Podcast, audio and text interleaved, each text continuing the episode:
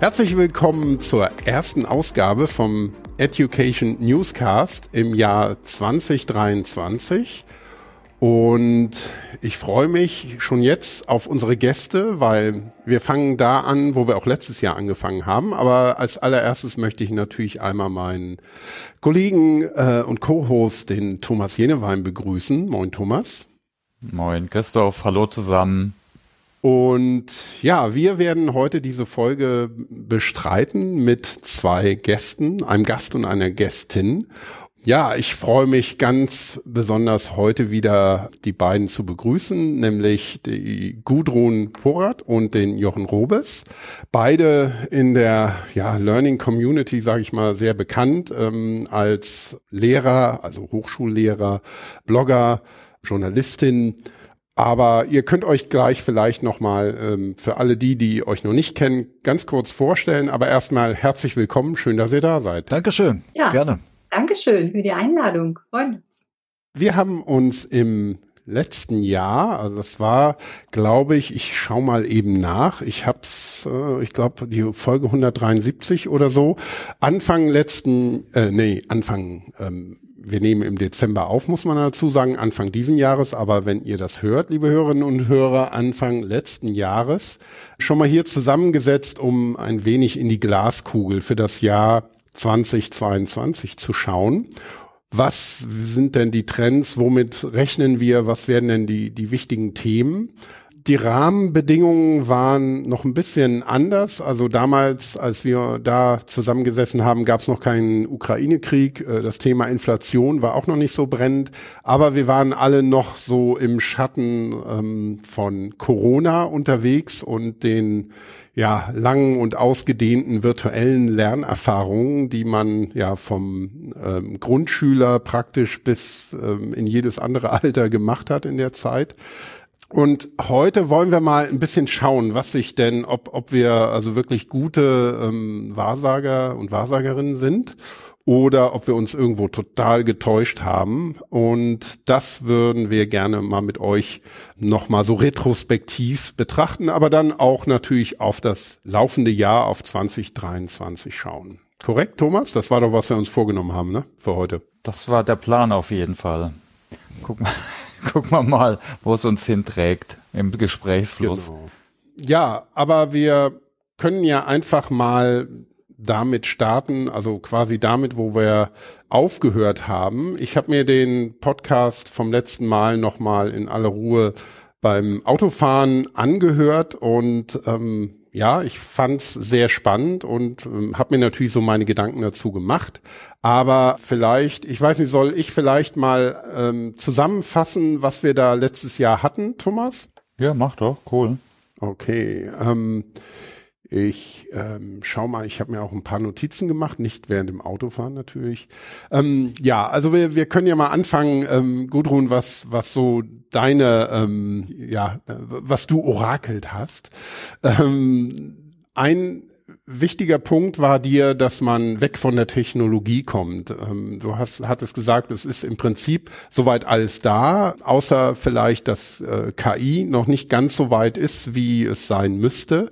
Bestimmt ein interessanter Punkt für heute, aber dass man ein bisschen von der Technologie wegkommen soll und ähm, sich mehr auf die Lernenden konzentrieren.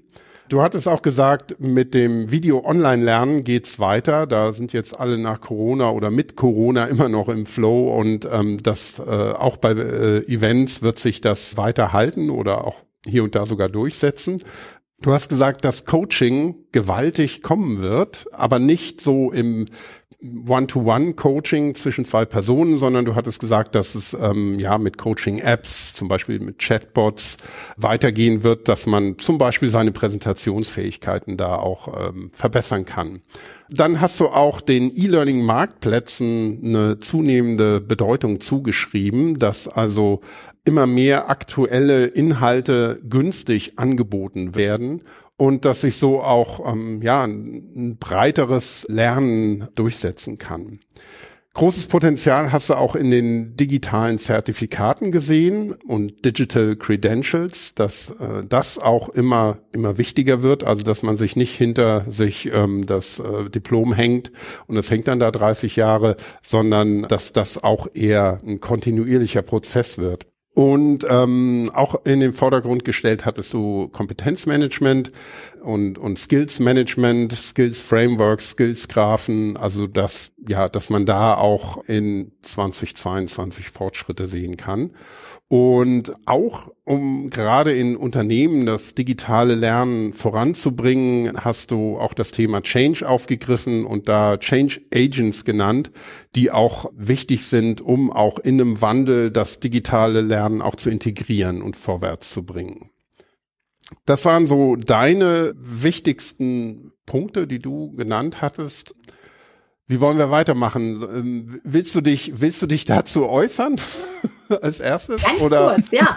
ja. Doch, vielleicht, sonst habe ich es fast wieder vergessen. Nein, ähm, genau. Also ähm, tatsächlich ist es so, dass es gar nicht so schlecht war, wenn ich mir das jetzt mal so anhöre, was ich da erzählt habe. Mhm. Denn wobei man natürlich schon unterscheiden muss. Also zum Beispiel, was das Coaching angeht, ähm, da ist es so, dass sich bei den Anbietern sehr viel getan hat aber von den Unternehmen noch nicht entsprechend darauf reagiert wurde. Das heißt, ein Ansatz dieser Coaching-Plattform ist ja Coaching zu demokratisieren, indem mehr Menschen Coaching zugänglich gemacht wird. Also nicht nur Vorständen, Führungskräften, sondern auch anderen Mitarbeitenden.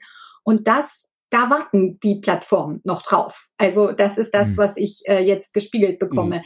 Es gibt aber äh, trotzdem weitere Fortschritte. Also da entwickelt sich sehr viel weiter und es gibt auch neue Anbieter, die da was machen. Und ähm, insofern ist das Potenzial einfach noch nicht ausgeschöpft und manchmal brauchen vielleicht die Personalentwicklungen ein bisschen länger, um dieses ja, dieses äh, Instrument für sich auch neu zu entdecken und auch eben Widerstände im Unternehmen zu überwinden, die durchaus in, in der Führung auch liegen können, die sagt, Moment mal, äh, Coaching, das ist doch eigentlich unser Ding und wieso sollen das alle haben? Gut, ähm, das ist das eine. Mhm. Bei der KI, äh, okay, da kann ich natürlich Chat GPT in der jetzt vorliegenden Form noch nicht. Ähm, ja. Aber die Frage ist, es muss sich ja erstmal äh, bewähren und bewegen. Und da ist aber ein bisschen was passiert, was jetzt, glaube ich, hochpoppt, wo alle von profitieren wollen. Wobei ich tatsächlich manchmal nicht ganz sicher bin, ob wir da wirklich sehr viel weiter sind, grundsätzlich, als wir waren. Und äh, die Konzentration auf den Lernenden, das zum Beispiel ist wirklich ein Hot Topic nach wie vor.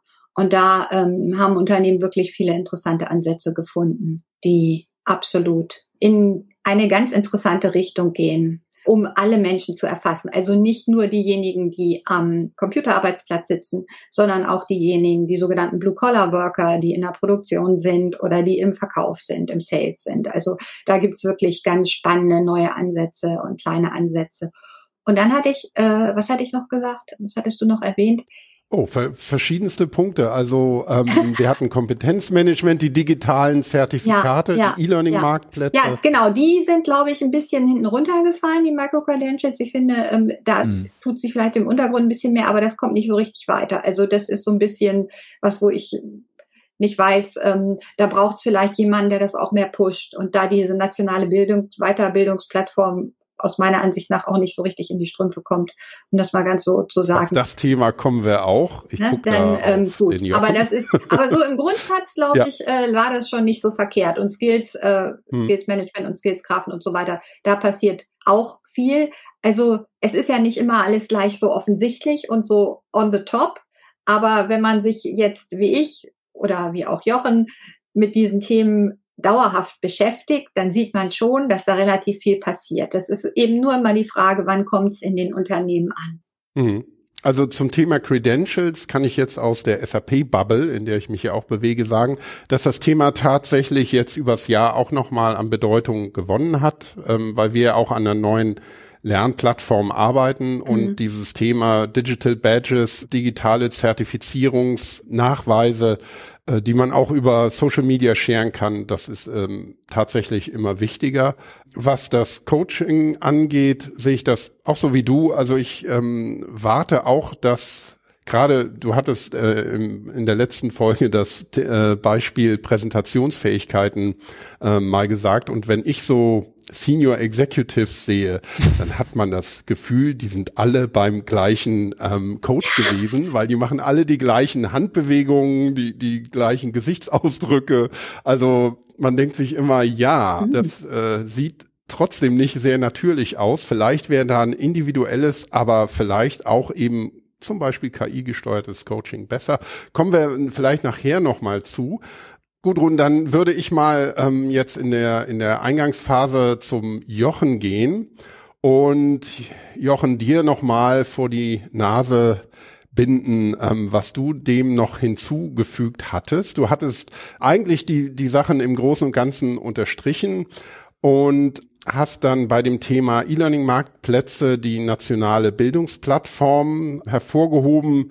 Da sagtest du, dass grö mit größeren Budgets wirklich daran gearbeitet wird und es vornehmlich darum ginge, vor allem Dinge zusammenzuführen, die schon da sind. Mhm. Also nichts Großartiges, Neues ähm, von Grund auf implementieren, sondern das Bestehende zu kombinieren und zu verzahnen und dass auch Piloten in Arbeit beziehungsweise geplant sind. Äh, vielleicht hast du da ja ein bisschen ähm, mehr zu berichten und dann hast du das Thema lebenslanges Lernen nochmal aufgebracht. Also, dass eben weniger formelles Lernen, sondern so ein kontinuierliches Re- und Upskilling ähm, notwendig ist, dass die gleichzeitig die Motivation der Lernenden äh, gefördert werden sollte in Unternehmen eben auch vor allem und dass der Erfahrungsaustausch unter Mitarbeitenden in einer Firma, also Peer-to-Peer-Learning ähm, wichtig ist. Und ähm, ja, dass KI eigentlich so, so, ein, so ein Dauerbrenner auch sein wird, was wir ja auch schon so ein bisschen angesprochen haben. Aber ja, vielleicht kannst du, kannst du dazu nochmal was sagen. Ja, mache ich sehr gerne. Es ist immer schön, wenn man so nach einem Jahr seine Stichworte nochmal gespiegelt bekommt und dann so ein bisschen zwischen äh, vorsichtiger Erwartung und äh, Bestätigung so ein bisschen hin und her schwankt. Aber ja, ich glaube, die Stichworte sind nach wie vor aktuell. Also die nationale Bildungsplattform ist ja eines der der Riesenprojekte im Bildungsbereich mit, äh, ich glaube, 650 Millionen alleine das Kernprojekt und dann noch einige Projekte drumherum.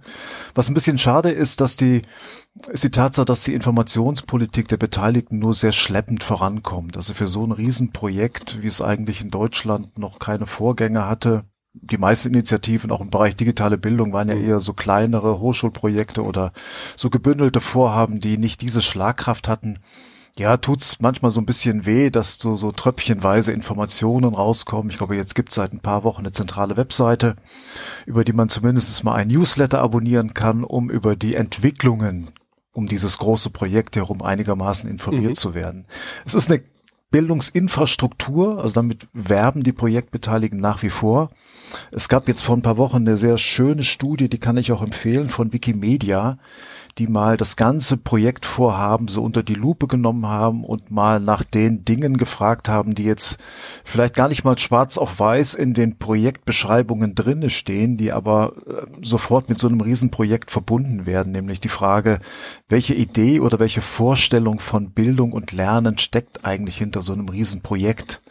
Und äh, was habt ihr eigentlich nicht äh, ja explizit gemacht, aber was muss man sich dabei denken? Und, und ganz zentral war Wikimedia, und da kann ich auch nur zustimmen, die, äh, der Hinweis, dass auch eine Bildungsinfrastruktur nicht neutral ist. Es gibt keine neutrale Plattform. In jeder Plattform, in jeder mhm. Technologie, in jedem System steckt eine Vorstellung von dem, was wir damit mhm.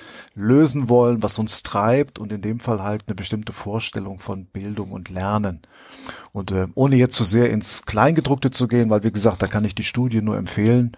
Ähm, der Fokus liegt natürlich, sagt auch Wikimedia, sehr stark auf der formalen Bildung, auf dem formalen Lernen, auf Dinge, die wir greifen können. Also wir haben auf der einen Seite die Rufe und Christoph, du hast das Stichwort lebenslanges Lernen ja auch gehabt, äh, wo wir uns dran erinnern, dass informelles Lernen wichtig ist, dass selbstorganisiertes Lernen immer wichtiger wird.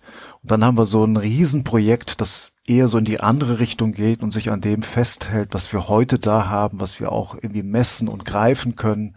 Und das andere ist so ein bisschen offen. Ich will nicht sagen, es fällt runter, aber taucht zumindest mal in den vorliegenden Projektbeschreibungen nicht auf. Da geht es wirklich eher zentral um Plattformen, um Schnittstellen, um ganz viel auch Prozessbeschreibungen, wo man sich eher wieder so an Verwaltungs Richtlinien und Dinge erinnert fühlt und weniger an, wo wollen wir eigentlich mit Bildung und Kompetenzentwicklung in den nächsten fünf, zehn, zwanzig Jahren hin, weil wenn das Projekt funktioniert, und da würde ich auch immer noch ein Fragezeichen anmelden, dann legt es damit natürlich auch so die eine Plattform für das nächste, für das Lernen in den nächsten 10, 20, 30 Jahren ne, und nicht nur für für ein, zwei, drei Jahre.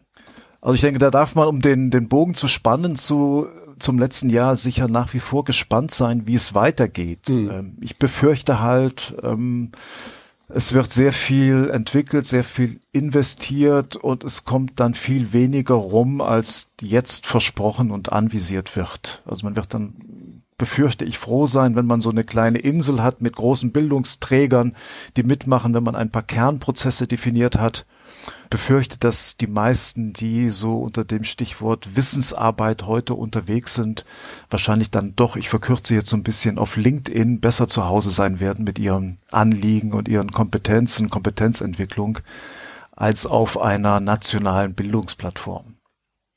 Also das zu dem, dem einen Stichwort, dann warst du ja so nett, noch das Stichwort lebenslanges Lernen und Peer-to-Peer-Lernen mir zuzurufen.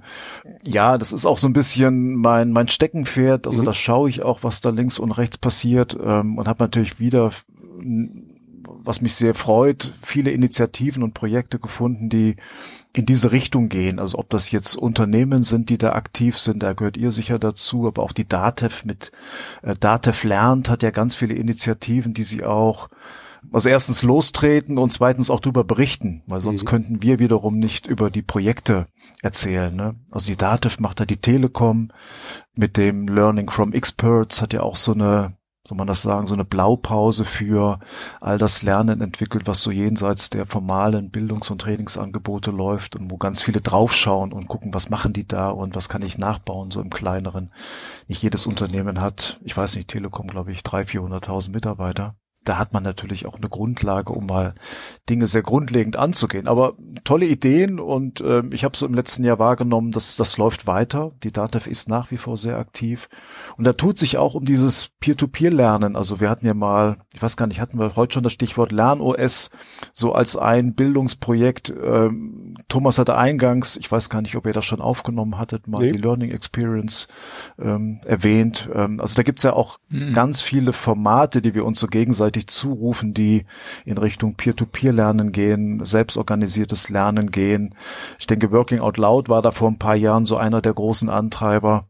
Ähm, jetzt haben wir Learning Circles in verschiedenen Formaten. Wir haben die Barcamps auch schon so als ein festes Standbein in der Bildungscommunity und meine Wahrnehmung viele kleine Adaptionen und Formate. Ne? Also dann geht ein Unternehmen hin und sagt, ich gucke mir mal an, was unter Working Out Loud geschrieben steht und passe das für meine Zielgruppe und für mein Unternehmen an und trete dann irgendetwas los, ne? was vielleicht noch das als Ausgangspunkt hatte, aber ganz anders aussieht.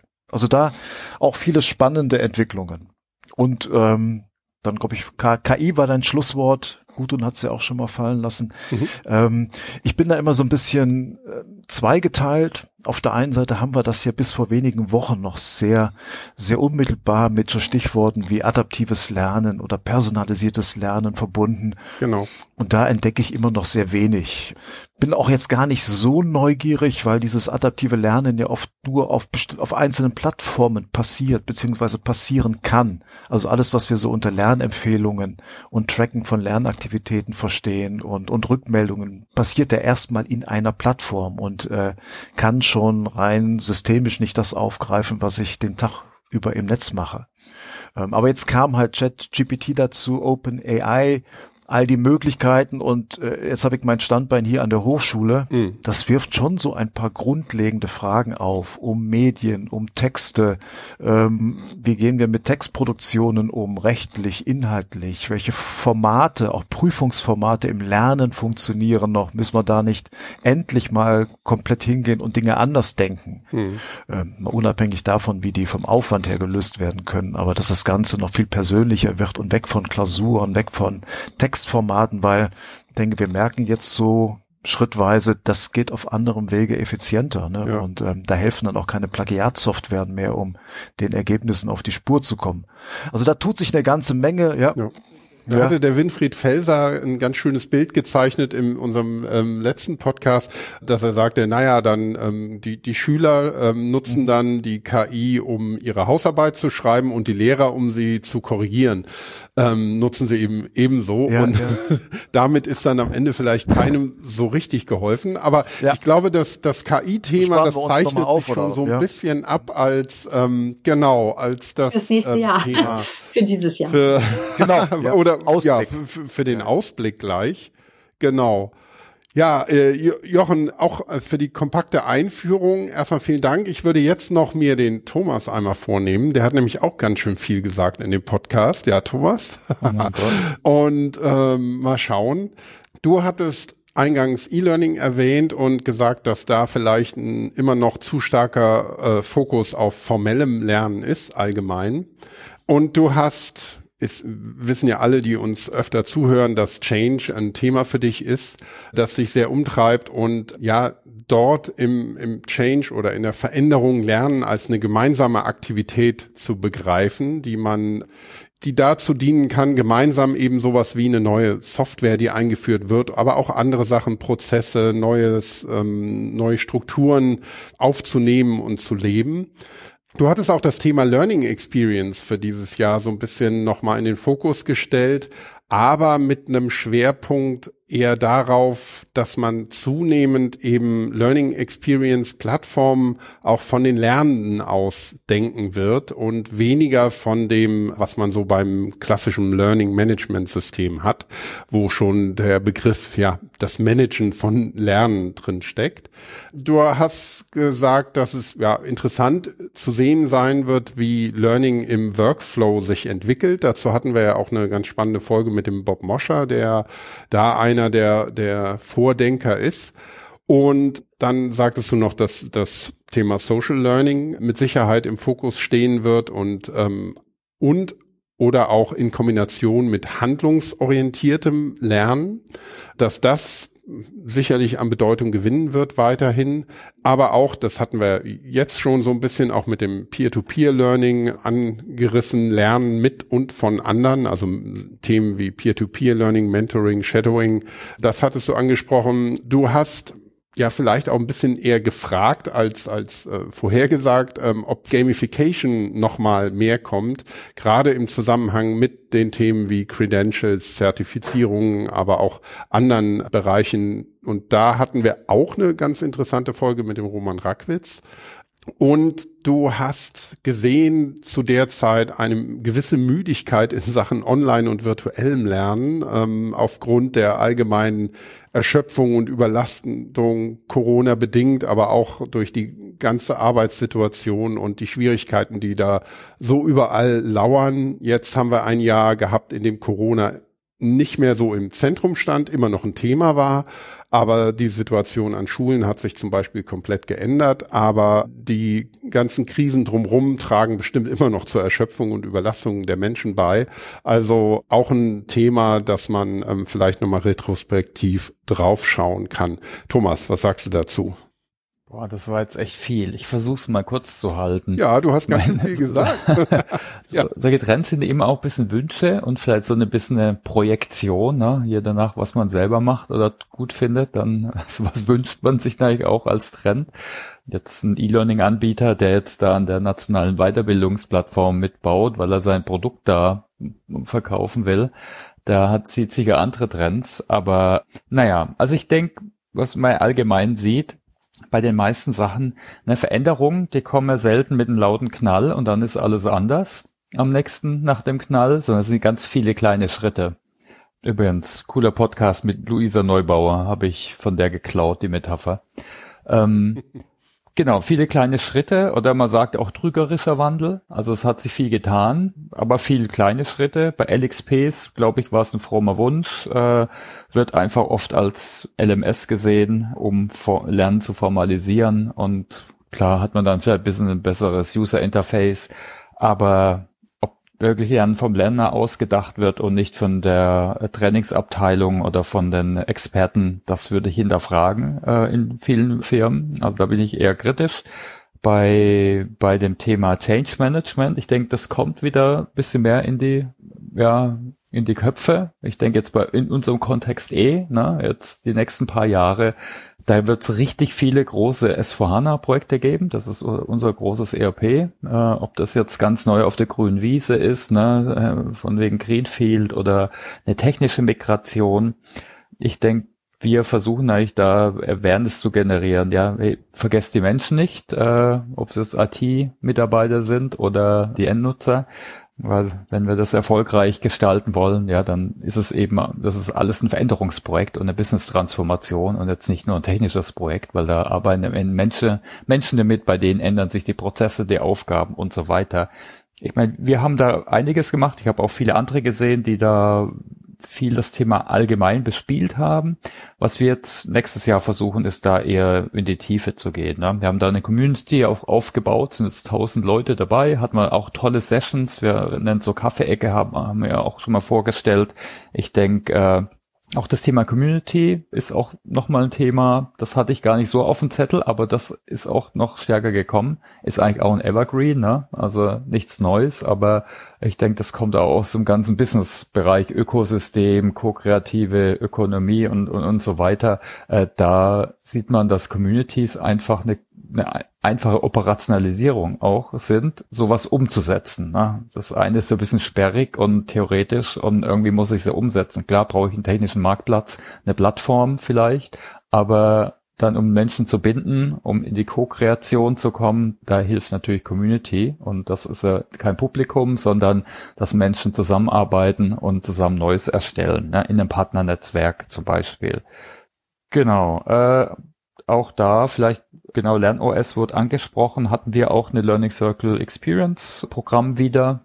Äh, auch wieder diesmal ein bisschen anders in Deutsch, im Ökosystem mit Kunden und Partnern und Mitarbeitern. Ein bisschen ähnlich wie die, äh, wie die DATEV wurde auch schon genannt, vielleicht ein bisschen größer.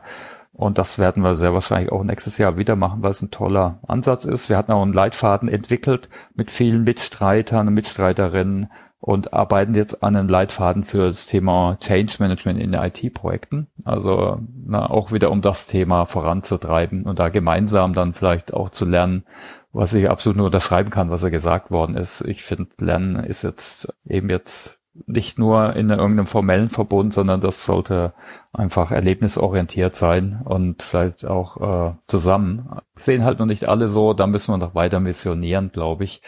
Äh, ja, sehr schön.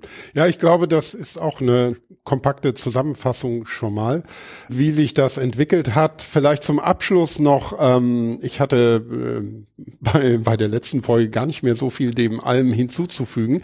Ich hatte auch noch mal gesagt, dass aus meiner Sicht ähm, das Thema Content-Kuratierung wichtiger wird. Und die Frage, wer soll wie und wo denn überhaupt kuratiert werden, ist da in der Diskussion aufgekommen, ob das so ein bisschen durch die Hintertür geht, durch ähm, Social Media wurde da angesprochen. Und es war nun noch nicht ganz klar, ob das eher die Algorithmen machen oder ähm, vielleicht auch eine KI. Vielleicht kommen wir auch auf das Thema nochmal ähm, im Ausblick. Auf jeden Fall ist aus meiner Sicht wurde ähm, das Thema Content-Kuratierung in dem Bubbles, in denen ich mich jetzt so bewege, häufig genannt, auch in diesem Jahr. Aber konkrete Lösungen und wie das aussieht und was dabei wirklich rauskommen soll, war noch so ein bisschen nebulös. Aber ich kann mir vorstellen, dass das auch fortlaufend ein wichtiges Thema sein wird und gerade in Zusammenhang mit der Personalisierung, also dass der Content auch für mich persönlich kuratiert wird und sich das vielleicht sogar entwickelt, dahin in eine Richtung, ähm, da sind wir wieder bei dem KI-Thema dann vielleicht in, in die Zukunft geguckt, dass er nicht nur kuratiert, sondern auch konstruiert und erstellt wird und das irgendwie sich miteinander verzahnt, kommen wir aber vielleicht dann beim Ausblick nochmal zu. Ich hatte dann auch nochmal die, die ähm, obligatorische Frage gestellt, ob E-Learning denn ähm, dieses Jahr sein Leben beenden wird. Da haben wir das auch ähm, sehr unter, nicht unterschiedlich gesehen, aber es war schon so, dass ähm, E-Learning an sich eher in einem Wandel ist, in einem Veränderungsprozess und ähm, es da keinen Cut geben wird, also ab heute gibt es kein E-Learning mehr, sondern nur noch andere Dinge, sondern dass es im Wandel ist. Und ich denke, E-Learning in allen möglichen Formen, Varianten, das gibt's immer noch. Das gibt's gerade auch in Unternehmen bei so Standardthemen wie Governance-Themen oder sowas. Da kriegt man ein klassisches ähm, Online-Training oder ein E-Learning. Ob das gut ist oder schlecht, will ich jetzt gar nicht bewerten. Es kommt wahrscheinlich darauf an, wie es wie es individuell gemacht ist. Und ja, von daher müssen wir die Frage vielleicht gar nicht ähm, diskutieren, sondern können dann eben vielleicht noch nachher sehen, wie sich das entwickeln wird. Aber ja, damit haben wir vielleicht den Teil erstmal abgeschlossen, dass wir nochmal Revue passieren, was sich denn dieses Jahr so wirklich getan hat. Und ähm, Thomas, wollen wir dann einen Ausblick nochmal wagen? Ja, auf jeden Fall, oder? Lass du mal gucken. Ja, jetzt ist das Jahr doch wieder anders gelaufen. Wir haben ich glaube, alle gehofft, hey, jetzt wird 2022 wird richtig gut. Das ist die Pandemie vorbei. Jetzt gehen wir wieder auf Events und haben richtig Spaß alle und treffen uns und äh, ne, Roaring Twenties haben manche gesagt, da wird noch gefeiert. Ich weiß nicht, ich glaube, da waren alle im Februar dann natürlich geschockt äh, mit dem, vom Ukraine-Krieg und den ganzen Ding, was es nach sich gezogen hat, ne? Inflation, Energiekrise, ich weiß gar nicht, was jetzt nächstes Jahr passiert. Alien-Invasion wäre so jetzt vielleicht das nächste oder so. Oh Gott. Oder, oder wir hoffen ja. natürlich alles, dass es besser wird, ne? Aber ja, das hat schon ein bisschen nochmal die Thematik geändert, oder? Vielleicht gucken wir mal drauf, was ihr jetzt so nächstes Jahr an Trends seht, so drei bis fünf oder so. Vielleicht kann man sie so zusammenfassen. Ich nehme an, wir haben da auch schöne Überlappungen wahrscheinlich, aber vielleicht könnt ihr kurz so das Thema sagen und dann vielleicht auch, warum ihr äh, daran glaubt. Wer wirft den ersten Stein? Bist du anfangen, Jochen, ja, du nix? Okay.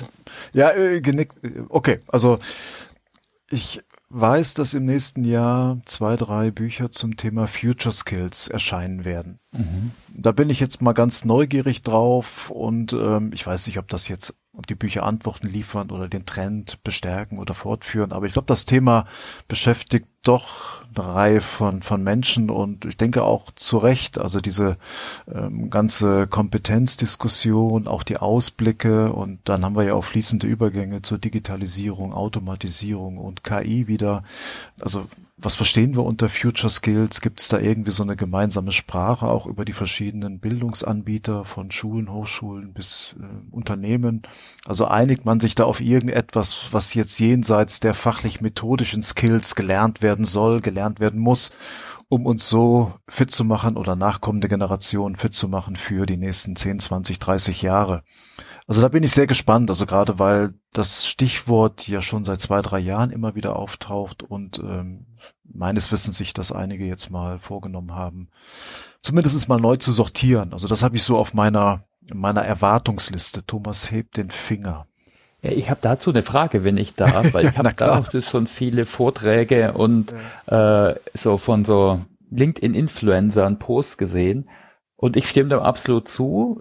Die Herausforderung, die ich damit habe, das sind da alles so Common Sense Themen wie kreatives Problem lösen, wo jeder zustimmt. Aber was, ja. was ist da jetzt neu äh, daran? Oder was ist der Trend? Vielleicht kannst du da nochmal drauf gucken das ist ja auch die Erwartung, die ich jetzt an die Publikation habe, dass sie ja. das nochmal in irgendeiner Form, jetzt kommt wieder so ein blödes Wort, operationalisieren. Mhm. Also übersetzen in etwas, mit dem wir dann in der Praxis etwas anfangen können. Weil klar, also äh, von den dann oft aufgezählten 15 Skills, 10 sind bekannt, stehen schon lange auf diesen Listen. Ähm, dann taucht mal ganz oben das lebenslange Lernen auf oder, oder Self-Learning Competencies oder so etwas, ne? Und was mache ich damit? Also wie, wie geht man damit um? Äh, wie macht man sich damit fit für die Zukunft? Ähm, ja, habe ich auch ein Fragezeichen. Also ich habe so ein paar halb formelle Antworten, aber hoffe mir da einfach mal durch die vielleicht dann doch reflektierte Zusammenschau auf das Thema neue Impulse weil du hast, ich stimme dir vollkommen zu. Also da, das sind erstmal Aufzählungen, wo man denkt, okay, danke, ähm, mhm. nehme ich zur Kenntnis, aber was mache ich jetzt damit? Ne? Ja, die Operationalisierung, also okay, ja, das ist natürlich sicher interessant dann. Ja.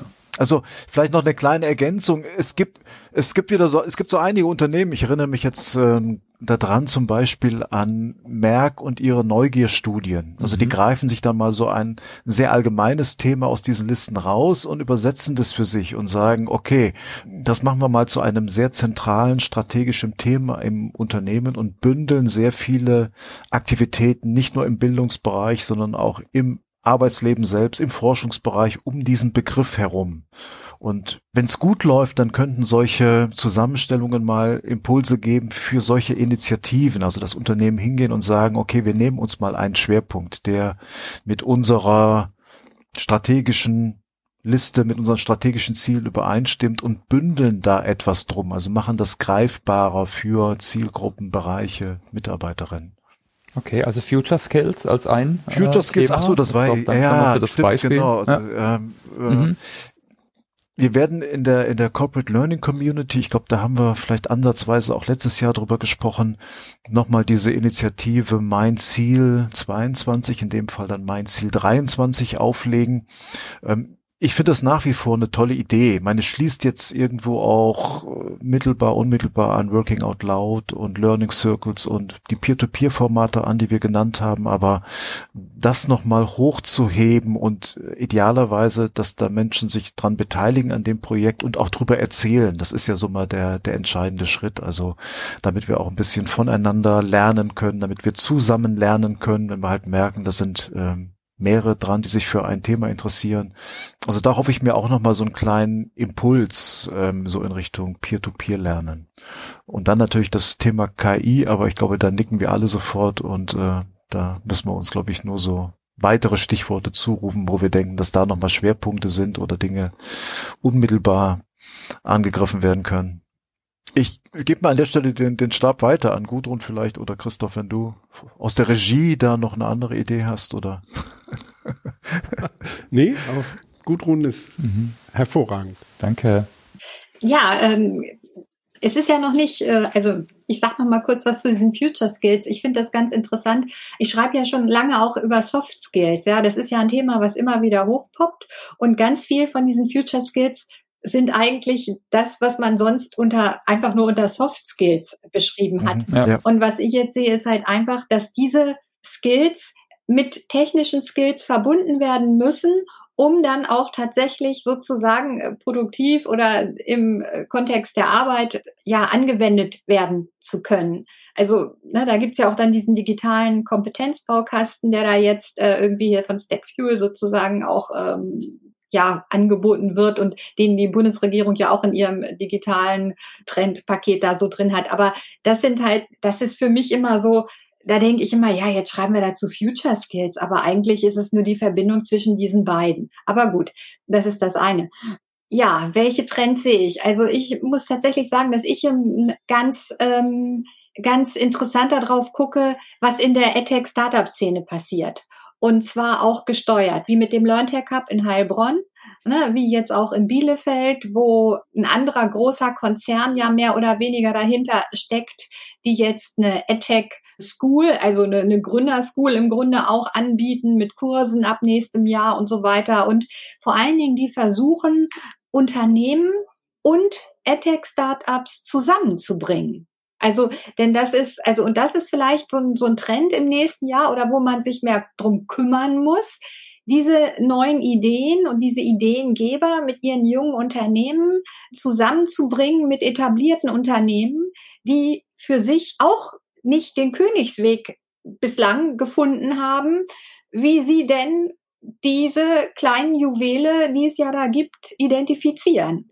Also das ist jedenfalls meine Erkenntnis aus Gesprächen, sowohl mit den, mit den EdTech äh, Startup Hub Leuten als auch mit Unternehmen, dass man, dass da vielleicht noch relativ viel passiert. Und da ergibt sich eben der andere Trend daraus, dass ich glaube, dass etablierte Anbieter zunehmend tatsächlich eben ganz neue Konkurrenz kriegen, die so ein kleines Schnellboot ist, aber Unternehmen gerade recht kommt weil sie spezielle Probleme haben und sagen, oh, wenn wir jetzt wieder das große Ding anfassen, dann wissen wir nicht genau, was da passiert. Uns ist aber wichtig, dass das Ganze integrierbar ist. Das heißt, API-Management ist ein technischer Trend, um das jetzt mal so abzubilden. Ne? Also ein etablierter großer Anbieter, der sagt hier, Mensch, äh, ja, und ich räume mein großes System aus. Und dass man dann aber sagt, Moment, wir brauchen aber auf beiden Seiten, bei den Kleinen als auch bei den Großen, eine super Schnittstellenintegration, dass wir das immer dazu basteln können. Weil da gibt's halt so viele tolle Ideen, die solche Dickschiffe, hm, ja, vielleicht aus ihrer Struktur heraus oder wie auch immer, gar nicht in dem Augenblick auf dem Schirm haben. Ist auch nicht eigentlich ihr Business, weil unter Umständen ist es ja gar kein so großes Business, sondern es sind immer so Nischenlösungen. Und da sind dann kleinere Unternehmen halt einfach besser geeignet.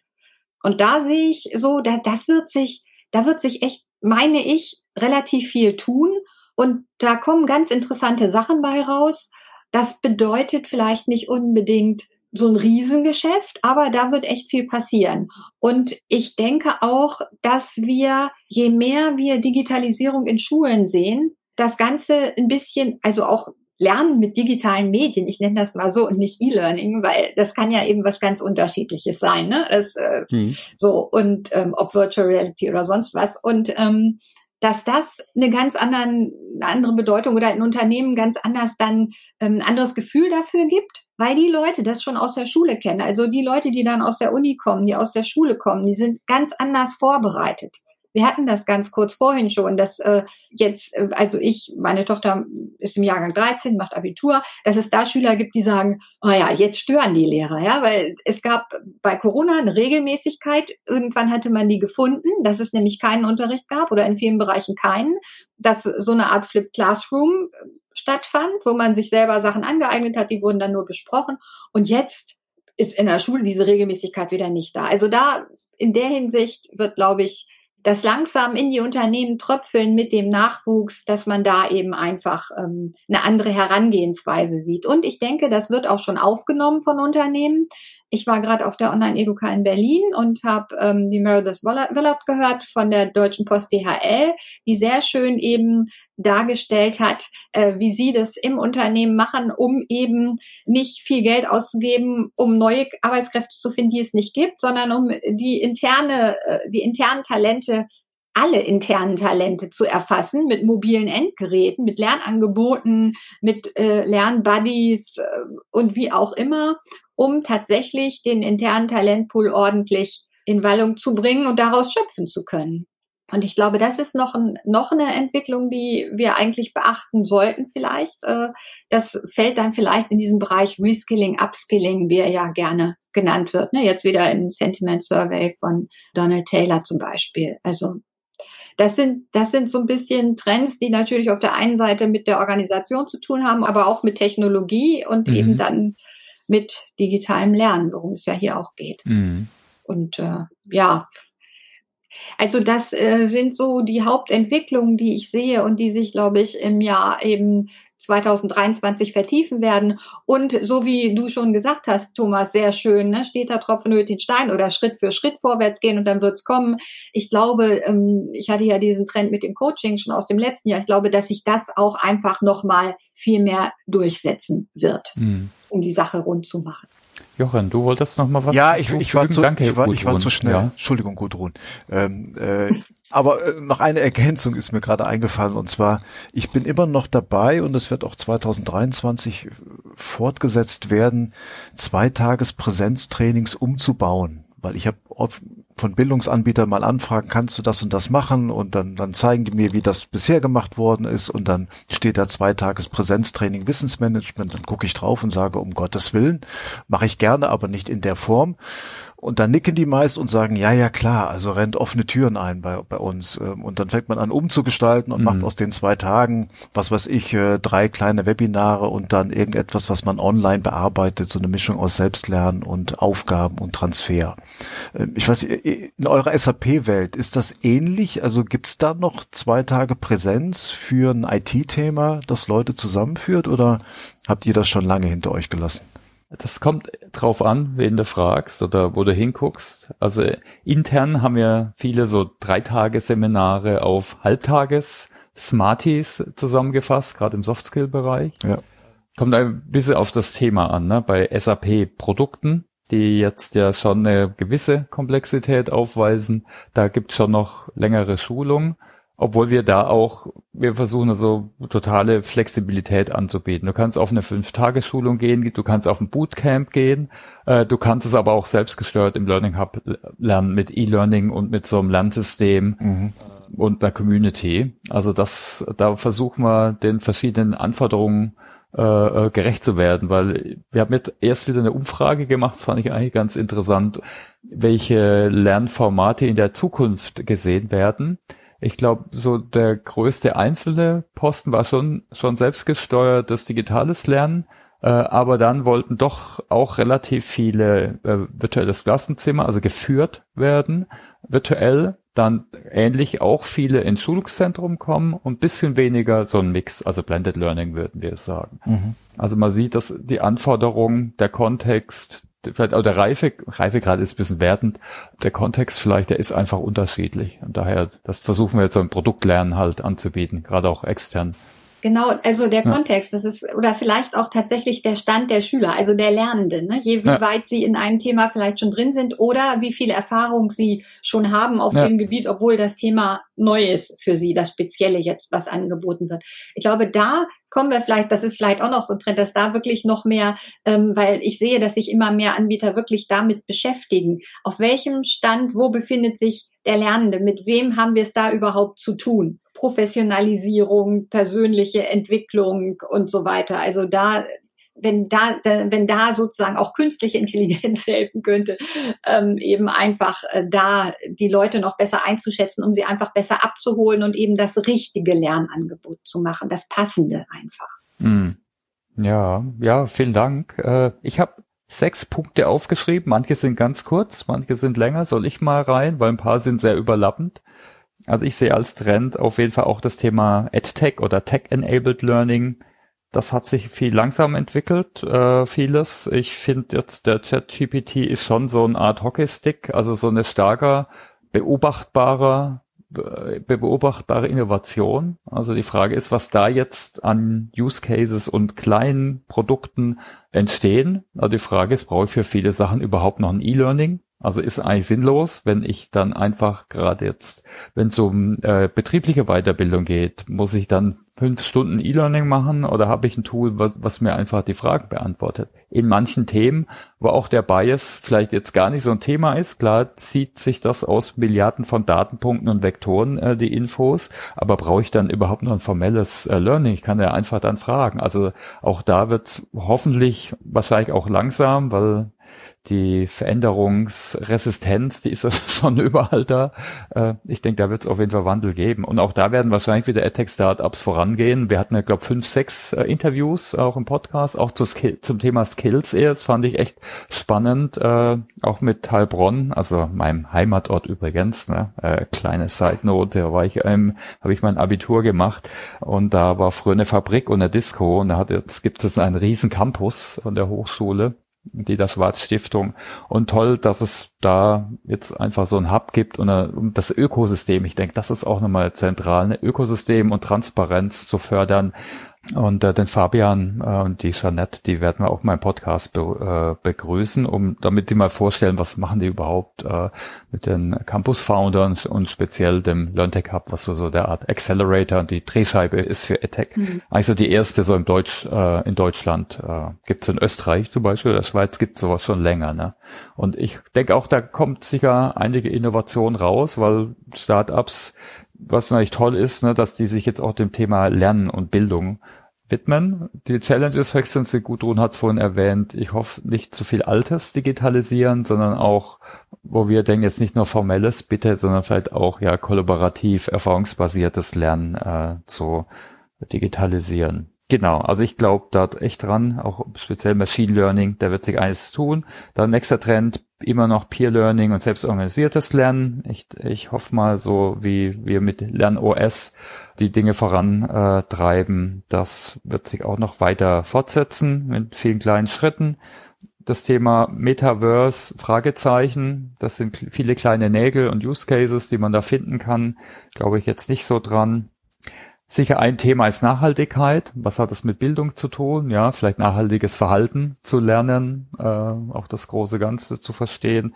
Ich hoffe jedenfalls, dass das überall, weil es so der Megatrend ist, in jeder Disziplin diskutiert und reflektiert wird, was man selbst beitragen kann, auch im Personalbereich. Auf der Zukunft Personal war übrigens noch kein einziger Stand zum Thema Nachhaltigkeit und keine Präsentation. Ich hoffe, das ändert sich jetzt dieses Jahr, äh, nächstes Jahr, also 2023 also ist das Key-Thema, was uns alle angeht. Das Thema Upskilling und Arbeiterlosigkeit sicher auch. Gudrun, du hast schon äh, erwähnt, also Umschulung, auch da ne, gibt alle möglichen Ansätze und ich hoffe auch da, dass es nicht nur Bootcamps und einen Haufen E-Learnings gibt, die, ich frage mich hier, es gibt so viele E-Learning-Plattformen und die haben so oft voll den gleichen Content, das ist eigentlich totale, mhm. totale Verschwendung, dass sie alle den gleichen Inhalt neu mit irgendwelchen Videos und Leitfäden neu erstellen. Verstehe ich nicht. Ne? Also vielleicht hilft da auch so ein Generative AI wie ChatGPT, was mir so die Essenz rauszieht. Ich glaube, ich jedenfalls lerne eher durch Erfahrung und durch Reflexion, also durchs Tun. Naja, aber das Thema Upskilling wird uns sicher auch alle beschäftigen. Ich glaube, was auch noch kommt, ist Kostensparung, wenn wir in eine Rezession reinkommen. Das will niemand hören, aber viele gerade Controller sagen, ach toll, jetzt habe ich ja endlich mal wieder einen Grund, Kosten zu sparen, will ich eh die ganze Zeit. Ich sage es ein bisschen überspitzt, aber die Firmen haben im Endeffekt vielleicht auch weniger Geld äh, oder sagen, jetzt können wir es vielleicht einfach auch rechtfertigen. In den USA siehst du es ja mit einem Haufen Layoffs überall, auch in der Startup-Branche.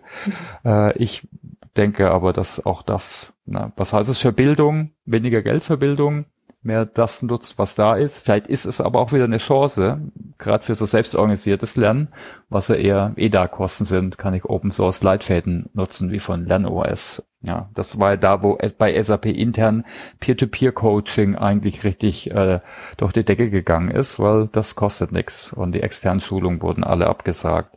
Und als letztes das Thema Wandel gestalten. Ich denke, das wird weitergehen. Da gibt's gar nicht so viel Neues. Ich denke, da, muss man einfach noch mehr Menschen begeistern und es einfach tun. Äh, klar gibt's da auch viele, ein paar kleine Innovationen, aber Gudrun? Also, Entschuldigung, so, wenn ich kurz was sage, aber es dauert ja, halt alles. Ja. Ne? Also wir haben ja, davon ja schon letztes Jahr gesprochen und da ist ja viel passiert und es gibt jetzt einfach viel mehr Angebote auch, um irgendwie was mit Agile oder so sich da schlau zu machen, äh, weiterzubilden eben auch und das in die Unternehmen zu tragen. Und wenn wir überlegen, in was für einer unsicheren Situation wir uns befinden und dann davon sprechen, dass wir bewusst irgendwie Wandel gestalten wollen, wo alle Menschen erstmal nur Sicherheit haben wollen, Mm. Das ist halt einfach eine ganz große Schwierigkeit. Und da haben wir es eben immer noch mit Menschen zu tun. Wir reden hier sehr viel über Technik, aber am Ende haben wir es mit Menschen zu tun. Und das dürfen wir echt nicht vergessen. Und dann braucht es halt eben einfach. Vor allen Dingen, wenn ganz viele Menschen äh, mit einbezogen werden sollen. Und nicht nur die paar Ausreißer, die einfach weiter sind als vielleicht andere. Und eben auch Organisationen, die sich ja um alle ihre Mitarbeitenden kümmern damit das wirklich rund läuft. Ja, vielleicht kann ich hier auch noch mal meine fünf Cent ähm, in den in den Topf werfen. Ihr habt schon die die meisten wichtigen Dinge genannt. Ähm, da komme ich immer ganz gut aus der Nummer raus. Aber ich habe eigentlich nur zwei Dinge. Das eine ist ähm, das Thema, was durchgängig angesprochen wurde, ist nämlich KI. Im kommenden Jahr sehe ich da eigentlich noch nicht so viel Bahnbrechendes, aber was ich mir gut vorstellen kann, auch als so eine mittelfristige Perspektive, dass hier verschiedene Dinge zusammenlaufen. Ich habe schon angedeutet, dass Kuratierung, aber auch Peer-to-Peer-Learning, Coaching da an, ja, quasi sich zentrieren und das in Kombination mit einem dialogischer, mit einer dialogischen Content Entwicklung, die on the fly in Echtzeit mehr oder weniger passiert. Also, dass das Content Authoring sich ganz stark verändern könnte und auch das Coaching daraus resultierend dann sich dynamisch entwickelt durch eine KI und ähm, dass sich auf der anderen Seite das Lernverhalten von den Lernenden auch dementsprechend anpasst. Also ich glaube, da ist sehr viel Musik drin und sehr viel Potenzial. Wie groß das dann letztendlich sein wird, das muss jetzt die Zukunft zeigen. Aber ich glaube, das hat wirklich Potenzial, verschiedene digitale Lernströmungen und auch ähm, aus dem ja, Coaching, was ja klassischerweise immer eher so Mensch zu Mensch stattgefunden hat, dass sich da viel tun kann. Das ist das eine Thema. Ähm, bisschen mehr in die, in die größere Kristallkugel für die Zukunft geschaut. Aber was wir noch gar nicht hatten, das ist, glaube ich, auch die Veränderungen, die wir bei ähm, den, den aktuellen und kommenden Generationen haben, die sich ja auch ähm, im letzten Jahr schon gezeigt haben mit durch solche ähm, Buzzwörter, sage ich mal, oder, oder Themen wie Silent Quitting oder Dienst nach Vorschrift und ähm, nicht mehr so diese Schlagworte wie extra Meile für wen auch immer gehen und sondern dass sich die Leute, ähm, ich glaube nicht, dass jetzt die meisten nur noch Dienst nach Vorschrift machen und den den Stift fallen lassen, ähm, wenn sie keine Lust mehr haben oder das Gefühl haben, so ich habe jetzt meine Arbeit erledigt. Aber ich glaube, dass man schon mehr auf sich achtet, auf sein Umfeld achtet, auf sein Familienleben. All diese Sachen werden verschieden sein und ähm, solche Trends gehen auch schon dieses Jahr einher mit dem sogenannten Fachkräftemangel, der ja jetzt da die Boomer wirklich, wirklich in Rente gehen. Es ist nicht mehr so ein, irgendwann wird mal äh, es vielleicht einen Fachkräftemangel geben, sondern der wird gerade akut. Und das kriegt man ja auch immer in Zahlen zu sehen. Und ähm, es wird auch ähm, in vielen Bereichen, äh, gerade auch im Handwerk, besonders akut. Und ähm, hm. ich glaube, da werden wir uns auch schon dieses Jahr mit dem Lernen darauf einstellen müssen, dass die Anforderungen von den Lernenden sich auch verändern und dass wir als diejenigen, die das Lernen auch bereitstellen und begleiten wollen, vielleicht auch in so ein Umdenken kommen müssen, dass wir mit unseren Konzepten und Ideen vielleicht auch gar nicht mehr immer so 100 Prozent auf die unterschiedlichen Zielgruppen passen. Und da so ein offenes Auge und Ohr für zu haben, das ist, glaube ich, im, im kommenden Jahr auch wichtig. Neben den ganzen Krisen, die wir schon ähm, angesprochen haben, die auch weitergehen werden, die auch nicht weniger werden, muss man sich eben nicht nur diesen Situationen anpassen, sondern auch dem, was daraus folgt, auch im Bereich, wie die Menschen arbeiten, wie sie beim Arbeiten auch weiter lernen wollen, aber auch wie, wie in der Schule und äh, an der Uni gelernt wird. Ja, das noch so als Wort zum Sonntag, ne? Sehr schön. Ja, danke. Ja, wir haben jetzt schon die Zeit schön fortgeschritten. Was denkt ihr denn? Also ich finde, eine gute Frage ist ja auch immer, wir haben jetzt natürlich in die Zukunft geguckt, bisschen in die Vergangenheit. Können wir jetzt vielleicht auch allen ein, zwei Tipps geben, jetzt was ihr denkt, Empfehlungen? Wie, wie setzt man es um? Wie, äh, wie kann man sich dem Thema nähern? Vielleicht ganz kurz neugierig bleiben. Mhm. Das ist so irgendwie mein Statement. Ich habe tatsächlich auch gerade so ein Buch dazu ähm, herausgefunden oder beziehungsweise auch äh, den Autoren einen, einen ja ehemaligen äh, ja, Chef von großen Unternehmen und, und oder Führungskraft auch in der in der C, also in der obersten, in der Vorstandsebene rangierenden Menschen, Stefan van Hooydonk, der Belgier ist, der hat ein Buch rausgebracht, das heißt The Workplace Curiosity Manifesto. Und da geht es darum, wie man Neugier so einsetzen kann und so umsetzen kann, dass es eben im Unternehmen nutzt und einem selber auch nutzt. Also dass man daraus sozusagen eine produktive Kraft macht. Und das äh, finde ich sehr spannend. Natürlich kommt mir das entgegen. Ich bin Journalistin, ich bin von Natur aus neugierig. sollte man vielleicht in dem Job sein. Und äh, das fand ich sehr spannend. Und äh, das ist, glaube ich, eine ganz wichtige Sache, dass man Ideen zulässt, dass man mit Ideen auch spielen kann und dass man sich einfach mehr traut oder auch ein Umfeld schafft. Denn wenn man jetzt im Unternehmen ist, wo Menschen auch wirklich neue Ideen einbringen, um und ohne Angst haben zu müssen, ja, äh, das wird jetzt sowieso gleich abgeschmettert. Ich meine, es ist ja alles nicht neu. Im Grunde ist das ja nicht neu, aber es gibt vielleicht neue Wege, um das eben zu tun.